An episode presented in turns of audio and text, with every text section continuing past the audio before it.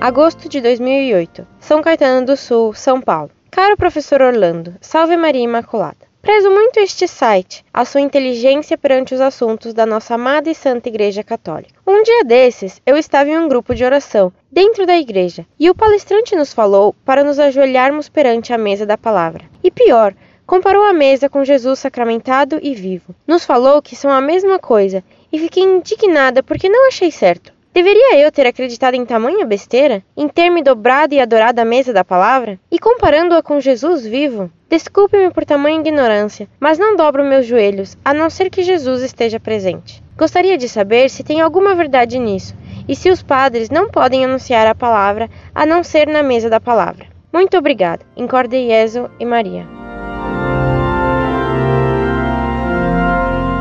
Muito prezada, salve Maria. Muito obrigado por suas palavras de elogio ao nosso trabalho e por sua confiança em mim. Repare bem, minha cara.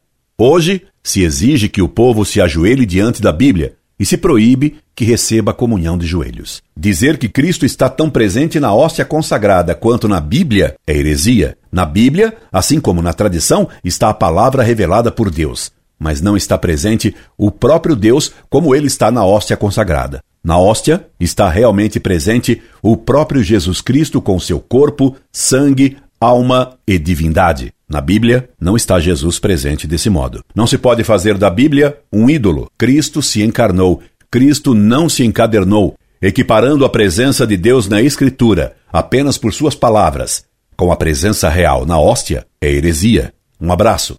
Incorde Jesus Semper, Orlando Fedeli.